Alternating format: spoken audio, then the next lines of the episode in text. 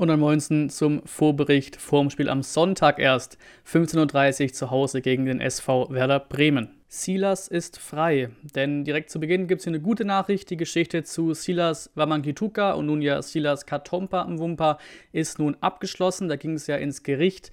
Angeklagt war Silas wegen Urkundenfälschung, Erschleichen eines Visums, Erschleichens eines Aufenthaltstitels und mittelbarer Falschbeurkundung. Da wurden ja ganz böse Spielchen gespielt, von und mit Beratern und so weiter, um eben die Profikarriere aus dem Kongo raus äh, in, nach Europa zu starten. Äh, Silas Seid hatte Einspruch gegen die 48.000 Euro Strafe, also 60 Tagessätze zu 880 Euro, äh, eingereicht. Ähm, die Richterin lag ihm eigentlich nahe, dass man diese Strafe doch annehmen sollte, weil sonst könnte es auch bis zur Freiheitsstrafe gehen. Auch da und auch in dem Zusammenhang wurde Silas sehr emotional vor Gericht, es wurde eine Pause beantragt, ähm, er weinte vor Gericht, alles ziemlich krass scheinbar und nun zahlt er 50.000 Euro Strafe nach Tagessätzen, das aber an fünf soziale Einrichtungen. Diese 48.000 wären wohl an den Start gegangen, denke ich mal. Das ist wahrscheinlich der Unterschied. Ähm, und dazu gibt es zwei Termine, ähm, an denen er ein Training für Jugendliche abhalten muss. Auch eine schöne Aktion, schöne Idee. Ähm, die Tagessätze basieren damit auf seinem Grundgehalt aus dem ersten Vertrag bei uns. Also heißt auch, zu Beginn hat er in Anführungszeichen nur 24.000 Euro im Monat verdient. Jetzt sollen es ja irgendwie so 2 Millionen sein, glaube ich, im Jahr. Ähm, ist ja auch egal. Auf jeden Fall ist jetzt erstmal Silas von seiner Vergangenheit, was das Gerichtliche und sowas angeht, befreit. Paderborn 1 zu 2 VfB. Es war mal wieder Drama pur am Dienstag. Wir stehen im Viertelfinale des DFB-Pokals. Das erste Mal seit 2016. Damals sind wir am BVB zu Hause gescheitert. Auch dieselbe Saison, wo wir unter Kramny dann abgestiegen sind tatsächlich. Ähm, und ja, was soll man dazu sagen? So, also war ein grandioses, rekordbrechendes Eigentor erstmal. Mafropanos No-Look-Pass aus 48 Metern mit ordentlich Zug zum Tor. Müller steht neben dem Tor, da wo er eigentlich auch stehen soll, damit eben genau so was nicht passieren kann im Rückpass. Ne? Dass er eben daneben steht und wenn er nicht rankommt, gibt es halt eine Ecke und nicht, wenn er nicht rankommt, gibt es ein Tor. So wie es diesmal der Fall war. Ähm, ne? Kommt nicht mehr hin, rutscht auch noch weg. Ähm, Hand hätte er theoretisch nehmen können, aber hätte, hat wahrscheinlich auch Kopf gehabt, warte mal, gibt es ja indirekten Freistoß für Paderborn alles ein bisschen kürre gewesen, wahrscheinlich auch für ihn den Ball da irgendwie noch zu bekommen, kriegt nicht mehr. Alles mal wieder sehr typisch VfB. Ähm, Hauptproblem aber einfach dieser scharfe Ball von Mafropanos zurück, ohne hinzugucken. Ne? Danach rennt man an, ist komplett über die gesamte Spielzeit die bessere Mannschaft, ganz klar, aber eben ohne die glasklaren Torchancen. Paderborn hat einen Konter, den ins Glück Platte aus dem Stadion schießt, statt eben ins Tor. Dann der Auftritt von Neuzugang Gil Diaz, so soll man, glaube ich, aussprechen. Ähm, hoher Ball, schön runtergepflückt, das Ding, und dann, ja, links oben in die Ecke, Traumtor, 1 zu 1 in der 86. Minute, absolutes Traumeinstand für ihn. Vier Minuten davor, glaube ich, eingewechselt worden. Dann kommt auch die 17. Ecke noch von uns. Wenige davon waren auch nur halb irgendwie gefährlich. Stenzel bringt dann auch nach Einwechslung, bringt die Ecke, Gerassin nickt ein, überzeugend. Der wollte dieses, diesen Kopfball da reinsetzen. 1 zu 2, 90 plus 5. Letzte Aktion des Spiels. Wir stehen im Viertelfinale. Der Ausblock geht, Auswärtsblock geht komplett ab. War auch eine grandiose Stimmung wieder auswärts. Geiler Support von den VfB-Fans auf dem Dienstagabend um 18 Uhr in Paderborn. Die knapp 2000 Mitgereisten. Ähm, am Ende des Tages stehen 17 zu 0 Ecken da. 22 zu 1 Torschüsse. 72 zu 28 Prozent Ballbesitz.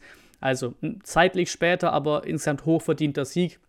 Die Auslosung dauert dann noch im Pokal tatsächlich.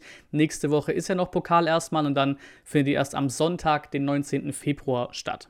Geschichte wiederholt sich? Fragezeichen. Klar, es sind noch ein paar Spiele hin, es ist noch ein Viertelfinale und ein Halbfinale zu spielen bis dahin, aber das letzte Mal, dass der VfB im Pokalfinale stand, war 2013 unter Bruno Labbadia gegen die Bayern, leider gescheitert, knapp mit 2 zu 3 am Ende.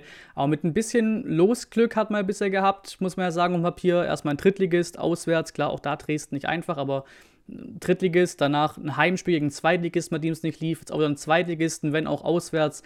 Ähm, aber jetzt mal sehen, was bei der Auslosung passiert. Nochmal Zweitliges wäre natürlich stark. So viele sind ja nicht mehr da, aber irgendeiner wird schon noch weiterkommen aus der nächsten Runde. Es sind ja noch ein paar Spiele zu spielen, wie gesagt, nächste Woche. Da wird noch ein Zweitligist weiterkommen, auf jeden Fall in direkten Duellen. Vielleicht kriegt man ja den, das wäre natürlich stark. Gibt auch kein Heimrecht mehr für die, also, ne, nicht mehr, also kein, kein gottgegebenes Heimrecht mehr quasi, weil kein, kein Amateurverein mehr dabei ist. Deswegen auch da natürlich Nummer eins, auch wenn es ein Bundesligist wird als Gegner, was ja nicht unwahrscheinlich ist, dann gern, gern ein Heimspiel. Wäre es geil natürlich. Ein Heimspiel wäre geil. Oder für mich gerne auswärts jetzt auch Nürnberg, das ist ja in der Nähe von Ansbach, das wäre auch gut machbar. Mal gucken, was da kommt. Ablöse wieder drin. Hier geht es natürlich um die beiden Neuzugänge Haraguchi und Diaz. Beide wurden eingewechselt und haben sich auch wirklich recht reibungslos ins Team eingebracht. Äh, Haraguchi dann noch mit ein bisschen mehr Spielzeit als äh, Diaz, aber natürlich mit ein bisschen mehr Output. Ne? Traumtor zum 1 zu 1, die Ecke rausgeholt zum 1 zu 2 und beide sollen ja etwa eine Million gekostet haben. Genaue Zahlen gibt es da nicht so wirklich, aber vor allem eben Diaz mit dem Tor könnte ja quasi schon beide Ablösesummen wieder reingeholt haben, denn für den Einzug ins Viertelfinale des DFB-Pokals gibt es 1,67 Millionen Euro. Heißt je nachdem, was da etwa eine Million heißt, haben sich beide quasi schon wieder 1 zu 1 bezahlt gemacht mit einem Pokalspiel. Girassi.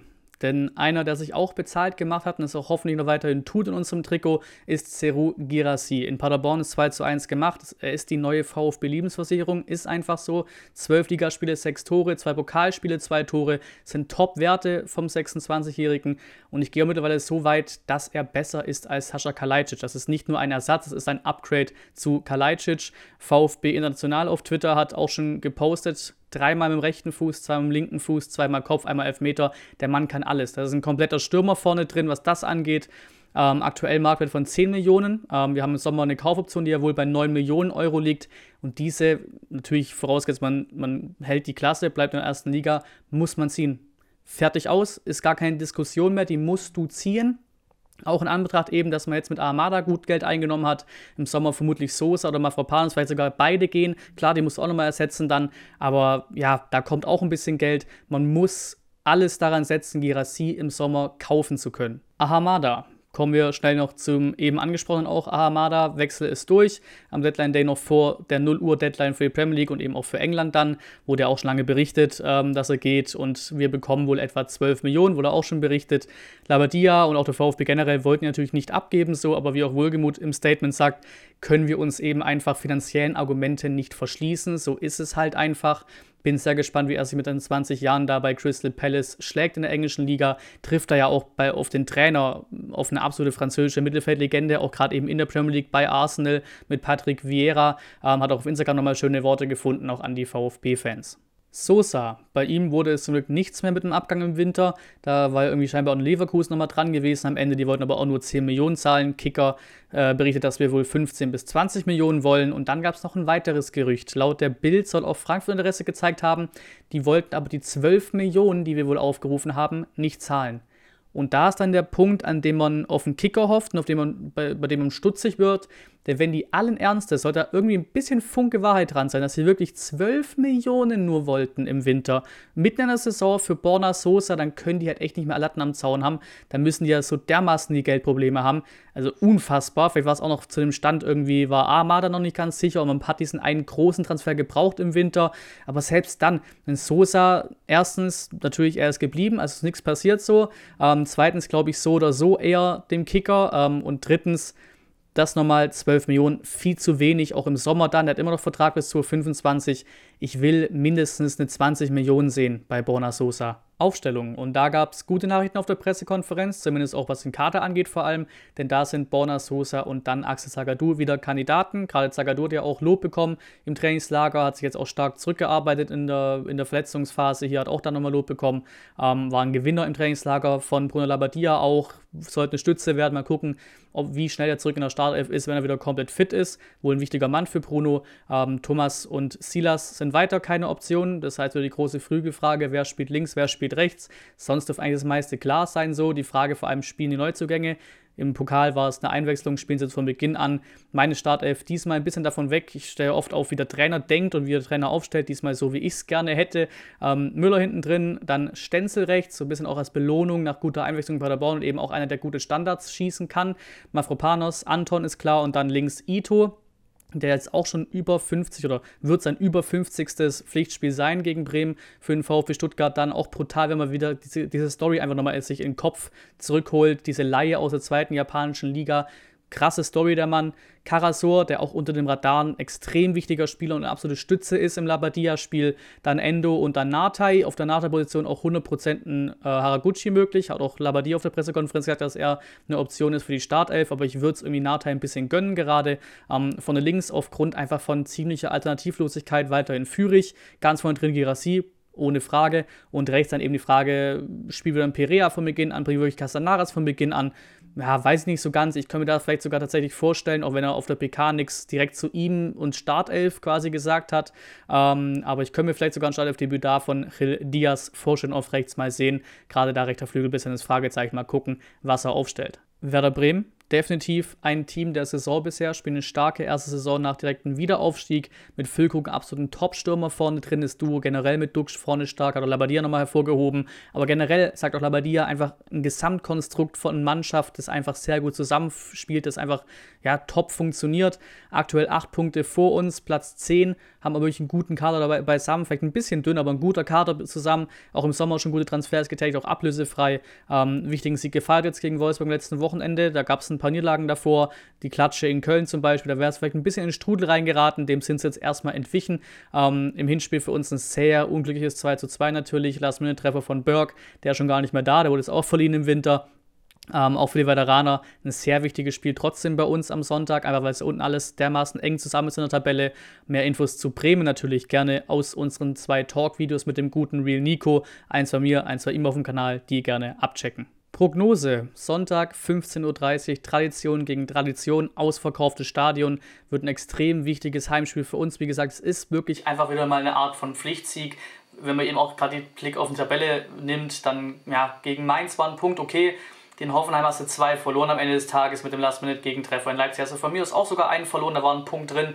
In Paderborn ist nochmal verdient gewonnen. Ähm, Last-Minute-Push, den wir hoffentlich auch mitnehmen können ins neue Spiel. Eben dieser erste Sieg, das erste gute Gefühl.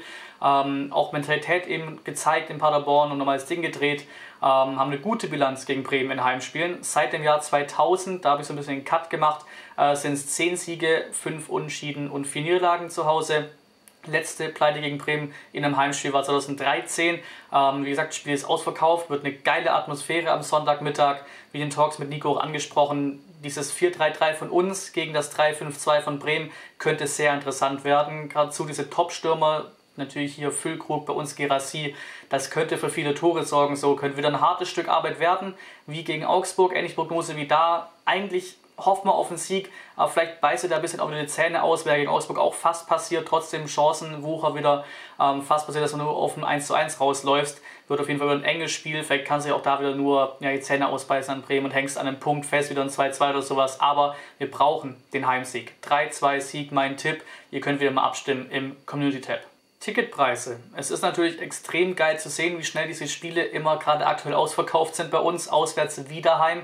Krass, was wir Fans da abliefern. Jetzt erst wieder das Spiel gegen Bayern gehabt, was wirklich direkt im Mitgliederverkauf sofort ausverkauft war quasi. Kanschalkove war irgendwie nach drei, vier Minuten wahrscheinlich schon weg oder schon über den UFC-Verkauf davor schon ausverkauft. Komplett krass aber die Preise sind schon happig. So, also bin ich umso glücklicher mit meiner Dauerkarte wieder. Ich, zahle ja runtergerechnet pro Spiel ca. 20 Euro in eben der billigsten Sitzplatzkategorie, also Kurven-Sitzplatz. Ähm, gegen Köln sind es in dem Bereich auch schon mal so etwa 35 Euro fällig. Gegen Bayern sind es da schon etwa irgendwie 45, 49 Euro. Das ist schon ziemlich hart. Klar, das Service-Team vom VfB schreibt auf Twitter, dass die Karten eben auf Vor-Corona-Niveau sind, also wie in der Saison 2018, 2019. Es mag ja sein, trotzdem da ein bisschen Auge drauf halten. Stadion muss halt trotzdem bezahlbar bleiben. Hier dann wie immer noch der gesamte Spieltag getippt. Immer wieder ein sehr heißer Spieltag auch. Gerade sowas wie Bochum gegen Hoffenheim. Da kann sich einiges unten wieder tun. Ist ja sehr eng da unten, tabellarisch gesehen, punktetechnisch gesehen.